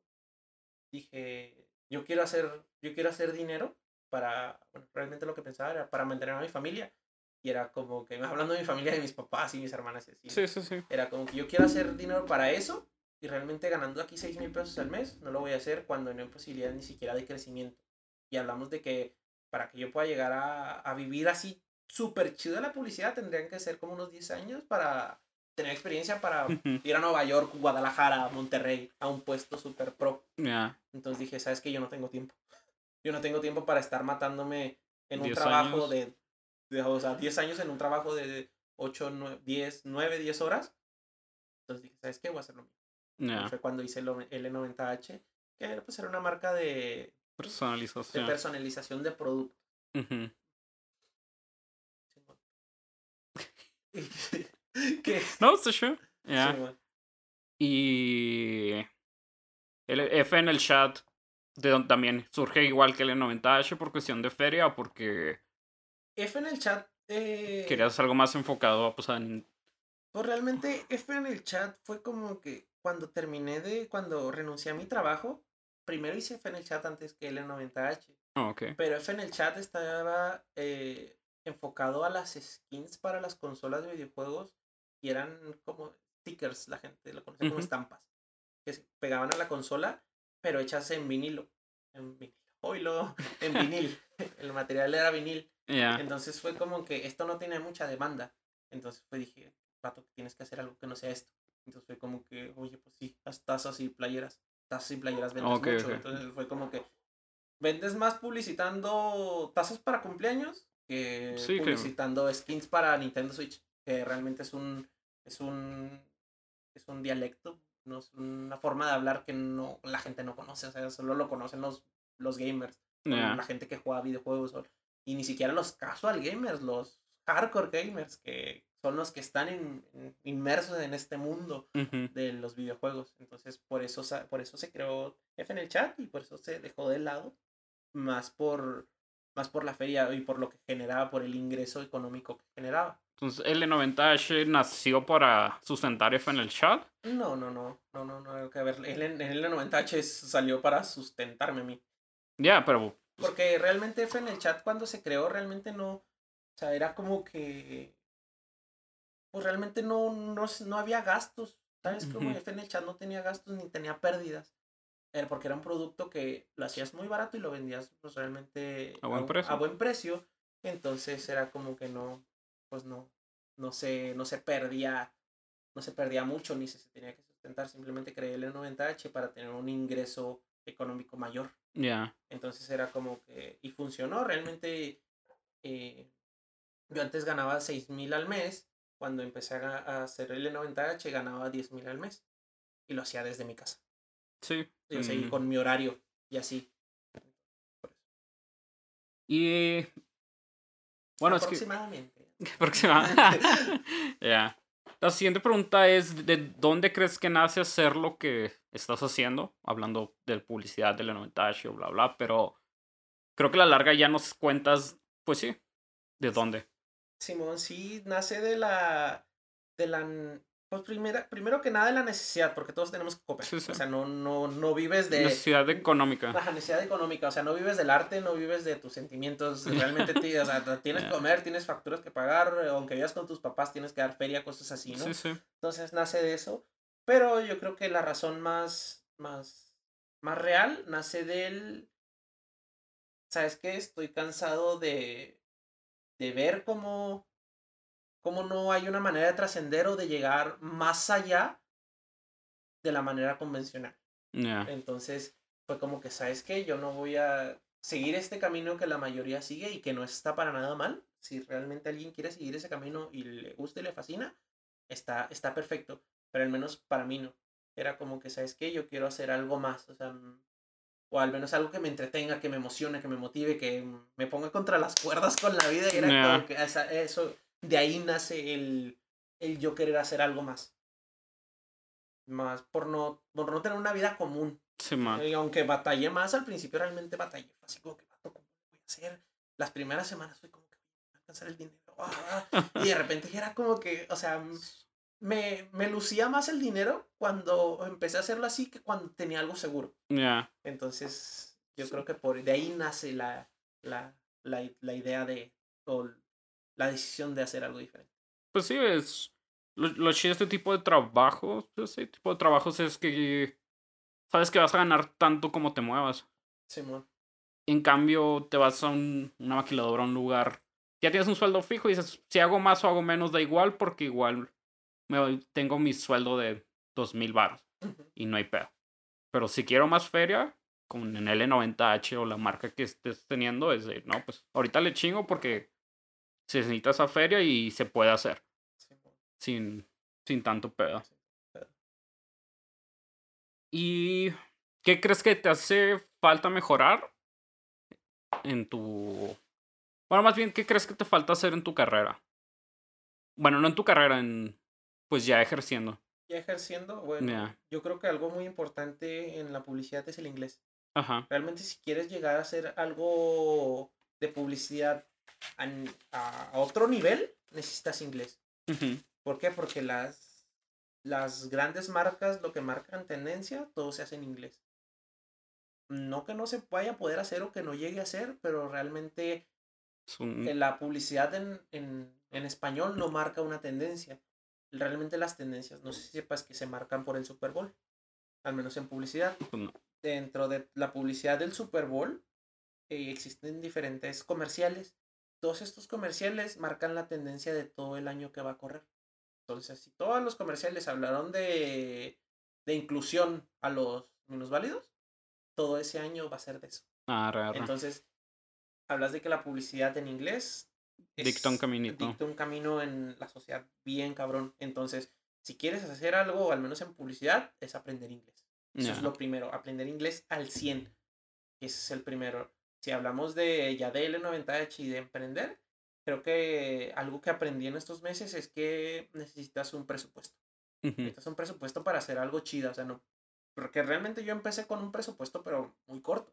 Entonces era como que mm, a veces me, me, me trababa yo solo y era como que, pues si tienes una cierta cantidad de dinero, puedes empezar más y pues hacerlo a volumen, hacerlo con un volumen más grande, a nivel más grande, pues es más fácil. Que realmente no todos tienen la oportunidad de crear un, un presupuesto tan grande o al menos no rápido. Porque si no, pues vas a trabajar un tiempo, le haces el presupuesto y ya, ¿verdad? Pero pues esto depende de qué tan rápido lo quieras hacer. Entonces yo creo que eso es lo que hace falta, al menos en publicidad, sería yo creo que el inglés el consejo más óptimo y en el emprendimiento, si se le puede decir así, eh, tener un presupuesto. Un buen presupuesto. Buen presupuesto. Chido. Y bueno, eso. Vamos a brincarnos a otra sección, entre comillas. Madre mía. ya viene, ya, ya- Ya. ya viene la salsa. Nada, dos, dos. ¿Y a qué edad probaste las drogas legales o ilegales? No, no importa. ¿A qué edad probé las drogas Ajá. legales? Eh, no. Por primera vez. Hablamos de que las drogas legales son el... Alcohol, tabaco. El, alcohol y el tabaco. Ya. Ah, ok. Sí, porque realmente nunca he probado otra droga. O sea, nunca, Ah, nunca cocaína, marihuana... PCP, heroína. Nada, nada, nada. Es la- Cric. acá, no. Ah, pero cuando quemas crack. Acá bien expertos, ¿no? O sea, Ajá. sabemos mucho del tema, pero al menos yo nunca he consumido una droga legal. Sí, ¿verdad? Ya, ilegal. Bueno, la legal, creo que la primera vez que probé alcohol, bueno, si hablamos de que una vez mi papá me dejó probar su cerveza porque le dije que estaba chiquito y la escupí porque sabía horrible. Simón. Eh, tenía como 7 años, ¿no? Pero la primera vez que yo creo que fue mi primera borrachera fue a los 17 años y medio. Ah, eso es grande. Terminé todo vomitado, todo vomitado, valiendo madre. O sea, ¿Es la del tequila? Simón. Sí, sí, sí, no, no, esa madre no, no, no, horrible. Entonces creo que esa fue la primera vez que, que probé. La primera vez que fumé un cigarro realmente no me acuerdo. Ajá. Y no es como que lo mejor, lo que, lo mejor del mundo para mí. Es como que ah, sabe feo. Pero hay unos cigarros, por ejemplo, los Palman de pepino. Ah, eso sonó muy mal. que, que, o sea, saben muy ricos, ¿sabes? Ya. cómo? Bueno. Pero, ah, o sea, de repente fumo, o sea, fumo como que a lo mejor un cigarro mes. Eh, pues está bien. O de repente no cuando es- se me antoja, pero no es algo que así como que yo no gasto en cigarros. Como que mm, Sí. no me gusta, o sea, realmente no es algo que me gusta. Pero el alcohol sí. O sea, solo alcohol y cigarros, probablemente lo único que has, que has consumido. de- o sea, está sí, chido. Simón. El café, El café. Sí, Tampoco pues también es todo de droga legal, pero pero me gusta. bueno, chingada. ¿Y crees que tienes algún vicio ya fuera de sustancias tóxicas, etcétera, videojuegos? ¿Algún vicio? Eh, sí, yo creo que mi vicio son, bueno, la parte que es mi hobby son los videojuegos, porque incluso ha llegado a un punto de que prefiero dormir menos por jugar. Entonces era como que a veces iba súper dormido al trabajo o a la universidad y pues está cabrón realmente, o sea, ah, pero pues esto creo que es dopamina lo que, lo que generas cuando, cuando estás jugando, entonces creo que ese es un vicio muy, muy grande. Y es un mal hábito realmente no dormir porque creo que Sí, sí. es más fácil Sí, morir de no No dormir. dormir, ya, de por no varias cosas. Ajá, entonces como que, güey, entonces por lo mismo yo creo que siempre he tenido ojeras. Y bueno, en parte respondiste a la siguiente pregunta, pero ¿por qué crees que te hiciste una adicción a los videojuegos? Una adicción a los videojuegos era, bueno, pues realmente era porque al principio me gustaron mucho y realmente es eso, o sea, que me, gus- me gusta tanto estar jugando, o sea, y no es como que juegue demasiados videojuegos, es como, que si yo pudiera ahorita jugaré los mismos videojuegos que tenía cuando tenía 8 años. Sí, yo sería feliz jugándolo. Y creo que es porque me gustaban y porque me sacaban de la, bueno, realmente los juego porque me sacan de la realidad. Ujú. Cuando estás jugando, pues yo creo que es hasta eso como una, hasta eso como Ya, una pues es que droga. no es muy diferente a ciertas drogas psicodélicas. O. Ah. Sí, ciertas drogas que. Ajá, que te hacen ver otras cosas. Desconectan. Entonces era como que te desconectas completamente por unos minutos, unas horas o días. Ya, acá, días. ¿no? Sí, Sword Art Online, es. Ah, si, si existiera yo lo jugaría. Sí, güey. Eh, entonces yo creo que por eso lo, me, me hice adicto, porque era como que me Sí. causa una emoción que a veces el mundo real no me causaba. Ya. Era como que... Tengo que correr. Ajá, era como... O puedo hacer que este güey corre aquí. Ajá, mientras- era, no, no, o sea, no ese punto, pero era como Sí, que sí. a mí nunca me gustó la prepa ni la secundaria. Era Ah, como no. que, ah, tengo que ir a la secundaria la prepa cuando me podría estar jugando, que es algo que realmente me gusta. Ajá. Pero pues realmente no te deja, ay, bueno, cuando juegas nomás, por sí. jugar, no te dejan nada los videojuegos. Realmente no, no aportan nada a, a tu desarrollo, creo, como persona. A lo mejor desarrollas habilidades de reflejos, cosas así. Pues mira, un buen videojuego con una buena trama eh, te- te- O que sea, ayuda con valores, Eh, etcétera, bla, eso bla. sí. Sí, ayuda a desarrollarte de cierta manera, pero pues en estos estándares que tenemos establecidos actualmente. Pues no, un videojuego no. Sí, bueno, o sea, me, me ref- más que nada me refería a que como que, o sea, si juego dos horas al Mario Kart, Sí, no me va a servir para ir a conseguir un trabajo, ya esas. para desarrollar una habilidad para... pues, Sí, sí, el X trabajo o para desarrollar dinero, ¿no? Y pues, bueno, que ahora sí es una posibilidad. O sea, realmente ya puedes Sí, hacer sí. una carrera de streamer, de youtuber, de influencer. Entonces, pues ya se creó esa posibilidad, ¿no? Pero antes no era así. Pues no, estaba, estaba muy lejana. Simón. ¿Cuáles son tus creencias religiosas, espirituales o en qué cae tu fe? ¿En qué te encomiendas antes de hacer algo realmente importante para ti? Uf. Pues ah, hubo una época en la que yo decía que era ateo, que no creía en Dios, pero realmente yo creo que sí creo en Dios, más no, no, no hago, no, no sigo ninguna religión. Yo creo en Dios como, primero como un, como un ser que vive dentro de nosotros, que yo lo defino más como si fuera Cricri. Arre. Como, Bueno, como, o sea, como tu, se le llamaría como tu subconsciente, tu A tu conciencia. inconsciencia, ya. que, ah, por ejemplo, cuando yo hablo conmigo Pero mismo, ese es Pepe Grillo. ¿no es Cricri? Según yo, no, pero bueno. No, la neta no sé, vato, no. no. Cricri era el que, can- el que hizo el ratón vaquero. Ah, ah, entonces Pepe Grillo. No sabía. Fuck. Aprendiendo. Acabo de explotar mi mente. No, bueno, entonces yo lo veo así, ¿no? De que cuando yo estoy hablando conmigo mismo, estoy hablando con lo que nosotros conocemos como Dios. Ya. Entonces, pero, o sea, tengo tan, in- tan inculcado el catolicismo desde chiquito que a veces me pongo, a veces rezo. o a veces hablo con Dios, que es un ser omnipotente. Pero realmente no es como que yo prefique, pre- pre- Predica. predique, la prefique, predique, la profeco. Predique, no como eso. Yo predique la religión. O Sí, sea, sí. yo no me podría decir que soy un católico. Yo no creo que lo pueda decir. Entonces yo creo que eso es mi, esa es mi creencia. Yo creo en Dios, pero como un ser que vive dentro de mí. O incluso alguien con el que puedo hablar. Sí, como un acto de introspección más bien, ¿no? Como, Simón. "Bueno, mañana tengo este pedo importante y voy a meditar, voy a pensar en todo lo que hay alrededor y esperemos que Simón. esto me lleve a algo chido. Y otra, otro, pues podría decirse, yo muchas veces le hablo a la vida. Ujú. No, a veces, no, realmente no, no es como que, no sé si la vida es un ser o que sea, pero hablo con la vida, le pido cosas a la vida. Ujú. Yo lo veo así, ¿no? La vida te... Pero a esta, a esta vida yo le digo que si ya me concede algo, yo pido, yo pido porque en, en el, eh, pero en el pedir está el dar. Entonces, si yo pido algo y me lo da, yo voy a hacer algo para que me lo dé. Entonces, eso es algo, no es como Dios, porque no uso la palabra Dios, sino que uso la palabra vida. Ujú. Entonces, yo creo que eso es algo lo que yo, que yo creo, ¿verdad? Ya, sí, sí. Eso No. Eso es muy poético. Bueno, ¿Qué? no tan. Si pudieras darle un consejo a tu yo de 15 años, ¿qué le dirías? Yo de 15 años. Ya. yo creo que sería eh, no te limites por lo que la gente pueda pensar de ti. Creo que eso es algo que siempre me ha detenido a hacer muchas cosas y creo que es lo que me ha detenido a hacer lo que quiero hacer de ser youtuber y todo eso. Entonces yo creo que sería ese el consejo, que no te importe el que dirán. Porque si vives del o centras tanto en el que dirán, pues realmente no vives. Y llegas a un punto donde estallas y no sabes qué hacer con tu vida.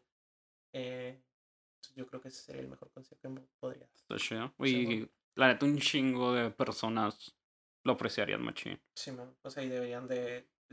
está cabrón cuando tienes ese problema de que vives el, pensando en el que dirán, pues Ujú. realmente no haces lo que quieres, pero cuando estás ahí y te importa tanto, pues es difícil, o sea, realmente es a lo mucho, o sea, al- por ejemplo, yo te lo puedo decir a ti, ¿no? Y si tú eres una persona así, como que para mí es muy fácil decírtelo, pero cuando tú lo estás viviendo y te importa Ya. tanto el qué va a pasar, el que dirán, si la riego, si no la riego, si se van a burlar de mí, muy difícil, realmente es muy difícil salir de ese caparazón. Entonces, pues está muy cabrón, pero si puedes hacerlo, hazlo porque Ya. está... Yo- bueno, yo, yo en este caso lo, lo veo y lo he visto a través de otras personas, que es, es más como un proceso. Es poco a poco te vas dando cuenta que en verdad vale verga lo que diga X o Y persona, pero sí, pues mm, vuelvo a lo mismo, estamos en... Hemos vivido muy estigmatizados entre X o Y cosa Simón, que, que te frena a, a seguir haciendo lo que te gusta. Simón, Pero cuando te vas dando cuenta Que realmente la vida es hacer lo que te gusta. Ajá. Entonces, cuando dices, no, Ah, la mames, verga. Ajá, la verga, lo voy a hacer. Simón, sí, así, así de pelada. Y a grandes rasgos, ¿cuáles son tus planes a futuro?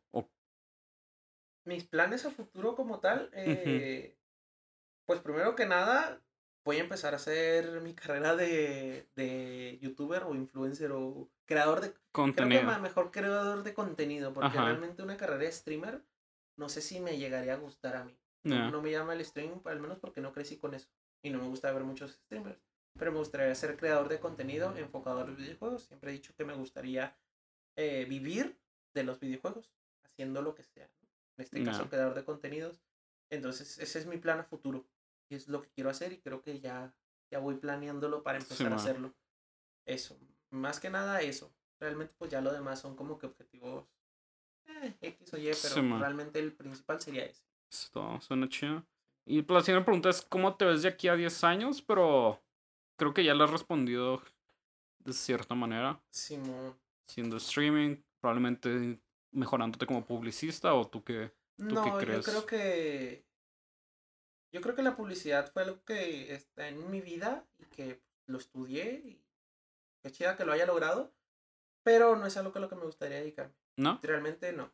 Si yo pudiera eh, dedicarme 100% a los videojuegos y a ser creador de contenido, me dedicaría completamente a eso y dejaría la publicidad completamente de lado. O sea, realmente. Excepto esa- aplicado a lo que tú Ajá, estás haciendo. Sí, exacto, sí. Pues, o sea, pero pues sí, pues, obviamente lo aplicaría, ¿no? Pero realmente así hacer publicidad, no. No. O sea, no es algo que me, que me motive. Realmente, pero pues realmente la vida está, da muchas vueltas, ¿no? Sí, man. Y e incluso un, cuando estaba en la universidad, uno de mis sueños era ser publicista en Nintendo en Japón. Y es algo que yo quiero hacer, o sea, yo quiero ir a Japón y aprender japonés y me gustaría vivir en Japón, al menos un tiempo o no sé toda la vida. ¿no? O sea, es algo que me gustaría hacer. Pero realmente dedicarme a la publicidad no es algo lo que me No. gustaría a mí. O sea, lo estudié y pues es algo que me ha dado dinero y que me ha... Sí, es una. Actualmente creo que publicidad se apega a, a, a muchos conceptos que están haciendo. Ajá, sea, pues todo el streaming de los influencers, bla, bla. sí, Sumando publicidad, sumándole que es, probablemente llevase clases de fotografía, Photoshop, Sí, video, mo- bla, bla. Es de.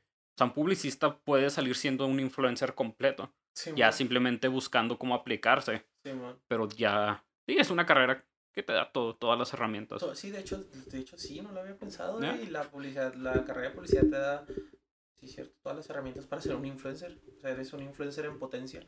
Entonces, y hasta cierto punto creo que, que me funcionó, porque gracias a que yo estudié publicidad, sé cómo aplicar eso a lo que yo quiero hacer de mi carrera de, de creador de contenido.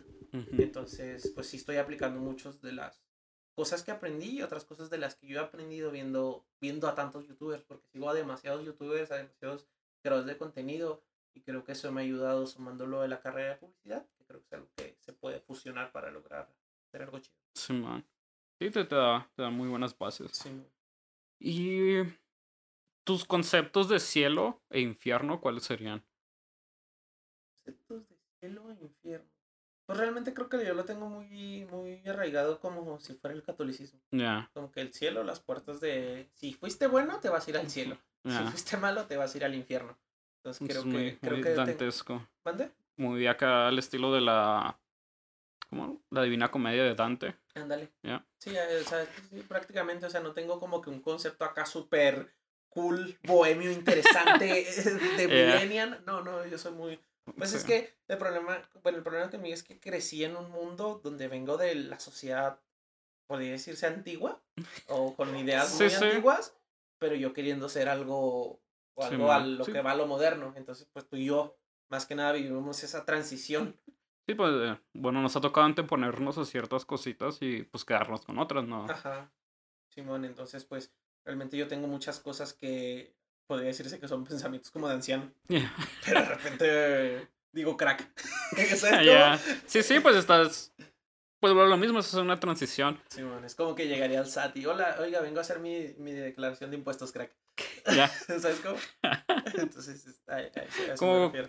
Cuando fuiste a abrir tu cuenta de banco, ¿y cuál era tu hotmail, tu Gmail? Güey, no puede ser. No, no. ¿No lo quieres contar? no. Sí, sí, sí, claro. Dale, sí. dale, pues. Me encanta. Ah, haz de cuenta que en ese tiempo yo quería hacer una página.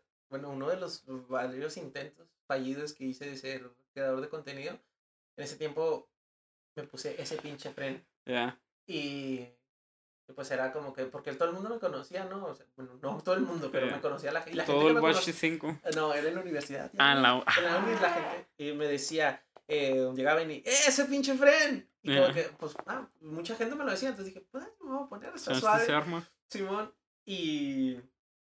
Y haz de cuenta que mi- el correo que creé era ese pinche friend arroba gmail.com. Y esto, o sea, no suena tan culero, ¿no? Pero ya cuando estás en una situación en un banco, güey, o sea, llegas, entras con el. Con el vato del banco. Oye, creo que quiero crear una cuenta de ahorro, ¿no? Que sí, eh, necesito un correo. Y ahí es cuando te trabas, güey, y dices, ¿por qué? Y luego le dije, bueno, te lo voy a decir, ¿eh? Y lo dijo, S, y lo dije, eh, me dijo, S de letra, le dije, no, E, S, E. Dijo, ah, ok, y lo dije, así con todo ya, yo estaba riendo, y yo le dije, pinche. Y el güey nomás se ríe y me dice, ah, no manches. y le dije, sí, debería de cambiarlo. Dijo, sí, tal vez. y me dijo que ese pinche era en arroba gmail.com Para abrir una cuenta. para abrir una cuenta de banco. Bienvenido al mundo adulto. Simón, entonces era como que me hubiera creado una cuenta de frenmartinez.gmail.com hubiera sido más, más Ya. chido. Yo voy a hacer una con puras iniciales, güey, acá. Simón, acá, ¿cómo se llama? Ah, y es IMLM, IMLM, arroba gmail.com. Ya va a decir el güey como, ah, este güey viene de una empresa importante. ah, son mis siglas. Y si se. Bueno, la última vez que lloraste, ¿hace cuánto fue? Uf, la última vez que lloré, vato. Ni siquiera la tenía. Ah, eres un machito que no llora. Ah, claro, claro. No, no, es que no me acuerdo. Ya, Bueno, si tengo una en la mente, yo creo que la última vez que lloré fue por mi ex. ya. Hace- Realmente no sé si fue la última vez que lloré, ¿verdad? O sea, pero si me acuerdo de un momento triste en el que haya llorado, creo que fue por mi ex. Pues terminé con ella, ¿no? Por la, de- Sí, sí, la depresión. eh, creo que esa fue la última vez que lloré. Ah, O que al menos que yo recuerde que haya llorado de verdad, ¿no? Porque a veces, no sé, lloras, pero es... O sea, no es algo tan significativo que te haya marcado. Entonces, yo creo que esa fue la Entonces, por última un vez. desamor. Sí, no, por un desamor. Y. ¿Qué te causa felicidad genuinamente? O sea, ¿qué cosa pequeña te, te causa felicidad, sabes? Porque pues, puedes decir el dinero, puedes decir, ah, pues me compré un carro, pero ¿qué acto pequeño te hace feliz durante tu día? Durante mi día, Ajá. yo creo que tengo tres. A ver. Y uno es escuchar música. Realmente a mí me encanta escuchar música real. siempre traigo los audífonos pegados y si pudiera estar escuchando constantemente música, podría porque lo, bueno, lo haría más bien. A veces no se puede por el trabajo, estás hablando con alguien y no, ah, pero creo que sería uno. El otro sería jugar videojuegos. Me causa una felicidad inmensa. O sea, es como que, ay, no manches, ya llegué a jugar videojuegos. Es como que, ah, súper feliz. Y la otra es eh, grabar videos. Realmente estar hablando frente a la bueno, frente a la pantalla y estar grabando y estar diciendo, Ajá. eso me causa mucha felicidad. Realmente no es algo que lleve a cabo, pero creo que esas, esos tres actos es algo que ¡guau! me causa mucha felicidad. Están chidos. Comparto, de cierta manera, alguno. ¿Cuál? Creo, eh, creo que el grabar, ah, ah. como Sí, el graba, la música tal vez no tanto, pero es, es algo que disfruto machín. Que y creo que la mayoría, no sé. Y igual los videojuegos, mente, pues sí, pelada entra. sí, man. Así que, pues, en teoría los tres. Ahora yo te voy a hacer una entrevista a ti. Calmado, deja que la mía. Y eh, ¿qué es lo más importante para ti? Mi familia. Ya, Sí, para mí lo más importante es mi familia. Incluso creo que a veces la, la pongo por encima de mí. sí, man. O sea, ponle que a lo mejor mis hermanas no tanto, ¿no? Pero mis papás son... Porque pues es, es diferente, ¿no? Son Sí, la sí. gente- la- las personas que te lo dieron todo. Ponle que mis hermanas también, pero... se agradece Ajá, pero agradece por lo que he visto, ellas están llevando su camino y no. Ajá. Supongo que vas a estar ahí para cuando te necesiten, pero por el momento la Sí, están ¿no? llevando chido. Sí, sí, o sea, pues cada quien ya tiene su vida, ¿no? Ajá. Entonces ya, pero pues ya es muy, muy aparte la, la relación hermana, hermano-hermano, pero tu relación con tus padres, pues, está completamente diferente. Pero pues si yo pudiera decir, sería como pues, mi familia. Es lo más importante para mí. ¿Y qué piensas de la muerte? Pienso de la muerte. Ya. ¿Cuál es tu concepto de de pues la del- muerte. Ajá. Uf. Nunca lo había pensado, pero yo creo que lo veo como que una liberación. Ujú. Creo que estamos en este mundo. Yo creo que el ser humano no se estresa tanto de vivir, de, de mucha gente realmente no sabe qué es lo que hacer, que no sabe qué es lo que tiene que hacer con su vida. Entonces, vive sin saber vivir y pues realmente es lo que hacemos todos, o sea, no sabemos vivir porque no hay un manual que te dice cómo vivir. Ya. Entonces, creo que el ser humano siempre vive en un constante estrés de que no sabemos realmente para qué estamos aquí. O sea, a lo mejor yo tengo un sueño y lo sigo y vivo mi vida chida, pero realmente ese es el, el sentido real de que yo exista. Entonces, yo creo, que- yo creo que la muerte yo la veo como una liberación de que, como que, ay, ya no tengo que estarme preocupando por vivir o por mantenerme vivo. O sea, incluso sales a la calle y o sea, vas manejando y tienes ese estrés de que, güey, en cualquier momento sí. me pueden matar y me... Si me distraigo, la cago y mato a otros tres o y yo. mato tres, tres, y- o me mato a mí y se acaba mi vida. O sea, pero realmente porque, porque, o sea, la muerte no, no, no la veo como algo malo. Depende, o sea, depende, por ejemplo, si te quitan la vida, Sí, sí. es hasta culero, o sea, ¿no? Si, si quieres vivir, o sea, que, o sea, que la mayoría de las que estamos aquí pues, vivimos, ¿no? Sin, por eso existe el suicidio. Pero es como que yo creo que lo veo más como una liberación. Ya. Sí, bueno, es un concepto muy similar. ¿Al tuyo? No, a lo- los nativos americanos, que también lo comparto. Estos vatos no tenían el concepto de la muerte per se, ¿sabes? O que Sí. sabían que la gente se quedaba sin vida, pero Sí, para ellos era un ciclo. Ah, Simplemente va tu, cara- tu cadáver va a la tierra, la tierra se convierte en algo más y tal vez esta persona, Panchito López, ya no está aquí, pero sigue, sigue con nosotros de algún modo. sí.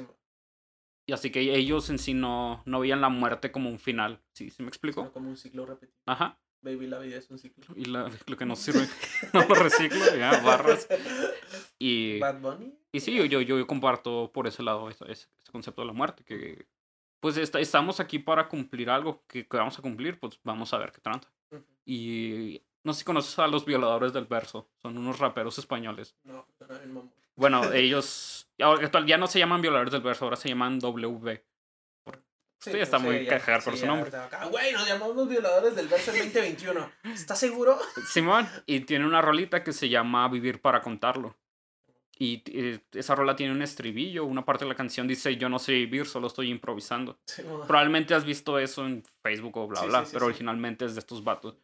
Yo no sé vivir, estoy improvisando y no sé qué va a pasar después, Sí, simplemente pues, realmente la aquí mayoría- andamos. O sea, la mayoría, o sea, hay, hay gente que sí tiene un plano, o que de volada, o sea, hay gente que sabes que, no, yo a los veintitantos me voy a casar y los que se casan y es como que, güey, o sea, yo nunca he planeado mi vida. No, pues Bueno, no como tal, pero, o sea, un plan así tan estructurado. dentro, bueno, yo al menos dentro de las cosas que tengo a la mano y que sé que van a estar ahí para los planes que sé que puedo hacer, Simón. Sí. Pero no es como que, ah, me voy a casar a los 23 y a los 22 voy a ir a, a la mujer con la que me voy a casar. Ajá. Porque es algo, una situación muy aleatoria, ¿no? Es como, Sí, o sí, Y puedo... lo, y lo peor de todo es que estas personas yo creo que lo vibran tanto, vibran tanto esa energía que lo consiguen. o sea, y realmente es algo que, bueno, yo he leído de.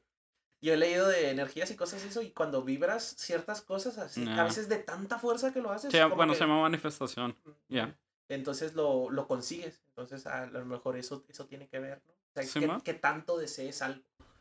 Que pues, realmente a veces con desearlo no, ¿verdad? También tienes que accionar. Sí, sí. Tienes que ir y accionar las herramientas o las decisiones necesarias para lograrlo. Ya.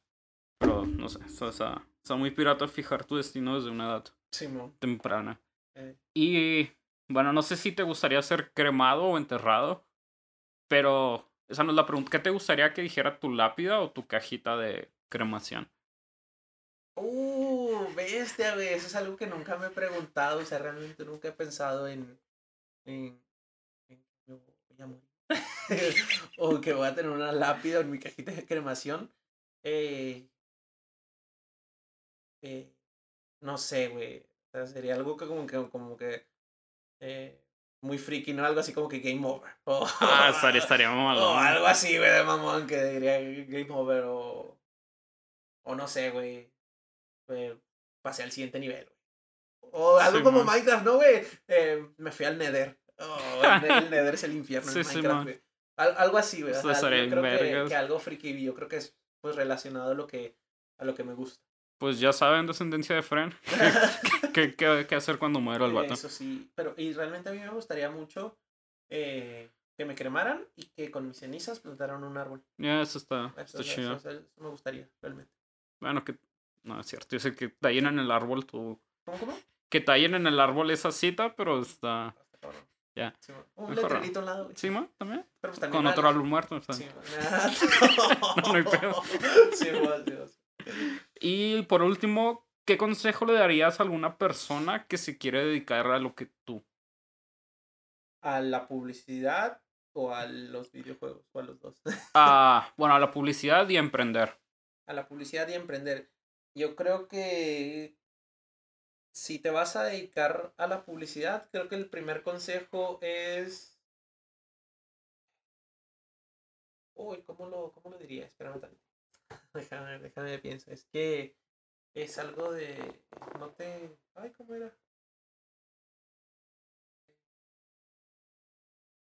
Acepta, acepta la... ¿cómo dice? La... Acepta la crítica Creo que para ser publicista tienes que aceptar la crítica. Si no, si no, si no puedes aceptar la crítica, creo yo que no puedes ser un publicista, porque dentro del mundo de la publicidad la retroalimentación es algo muy importante. Y tienes que entender que no a todo el mundo le va a gustar tu trabajo. Aunque seas el mejor publicista del mundo, si es que llega a pasar, si es que se puede ser, que yo creo que no, yo creo que nunca vas a poder definir que eres el, el mejor publicista o el mejor en algo, porque tendrías que competir con todo el mundo. Ya, Simón. Entonces, tú no sabes si en Zimbabue hay, Hay un un, cabrón. cabrón. que es mucho mejor que tú, entonces a eso me refiero, ¿no?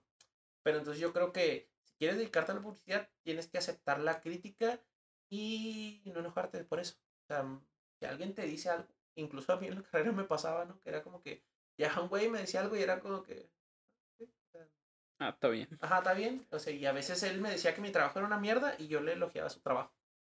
Era como, "Ah, tú piensas que es una mierda, a lo mejor para ti es una mierda, pero para mí es algo que me gusta o algo que es funcional. Le dije, a lo mejor es una mierda, pero puede ser que sea una mierda funcional. Entonces, Ya. a lo mejor el tuyo sea muy bonito, pero no sirve para lo que es. o para lo que lo estás queriendo hacer. Entonces yo creo que sería aceptar la crítica. Y si fuera para, para emprender, eh, creo que tienes que dejar de tener miedo a, las, a tener algo seguro. Si la mayoría de las personas que emprenden lo hacen por, el, por lo económico. La mayor, bueno, por la gran mayoría lo hacen por lo económico dejar de tener, de tener, deja de tenerle miedo al dinero. Sería eso, yo creo que sería eso. Y es algo que una vez, no me acuerdo quién se lo dije, le dije, es que tú vives pensando en el dinero. Siempre, si vives pensando en el temor de no tener el dinero. Entonces cuando vives con ese temor, lo tienes tanto en la cabeza que no tienes dinero. Entonces, dejas de tener ese temor y el dinero llega a ti. Yo creo que ese sería el mejor consejo. Deja de tener, deja de tu vida, de que, que tu vida no gire en, en torno al dinero. Ajá. Que el- haz que el dinero gire en torno a tu, Tu vida. vida. Ya. Porque si no, vas a, no te puedes comprar unos chetos. Así de simple. Es como que, ay, cinco pesos no puedo comprar unos chetos. Cuando dejas de pasar eso, te vas y te compras tres. Entonces yo creo que ese es el, el, el, el mejor consejo que le puedo dar a alguien que quiere emprender. Porque el dinero es una herramienta y hay que saber usarla. Ya. Confirmo. ¡Boom! A la verga. y bueno, ah, ya sería todo. Sería todo para el podcast. Si no... Sería todo para el, probablemente el primer capítulo del podcast sin nombre. ¿Cuáles son tus redes? ¿Quieres que te sigan? Shit, uh, te- tengo una página en Facebook realmente. Tengo una página en Facebook que se llama Sigma X13. eh, Sigma van a- con Z. Sigma con Z. S- X- ah. X13. La van a encontrar en la de los comentarios. De, de donde publiqué esto, Ismadara. Y creo que es la única red social. Pues de hecho estoy como Sigma X13 también en Instagram y en YouTube. Entonces, si me quieren seguir y ver alguno de mi próximo contenido que vaya a crear de videojuegos, pues ahí. Ya. Y pues a mí síganme como arroba ismadara656 en Facebook, Instagram. Y pues nomás. Igual, si alguien está abierto a participar en este podcast, pues mándeme mensaje y en corto, en corto se arma. Y pues sí, sería todo. Que estén bien, hasta luego. Bye. Bye.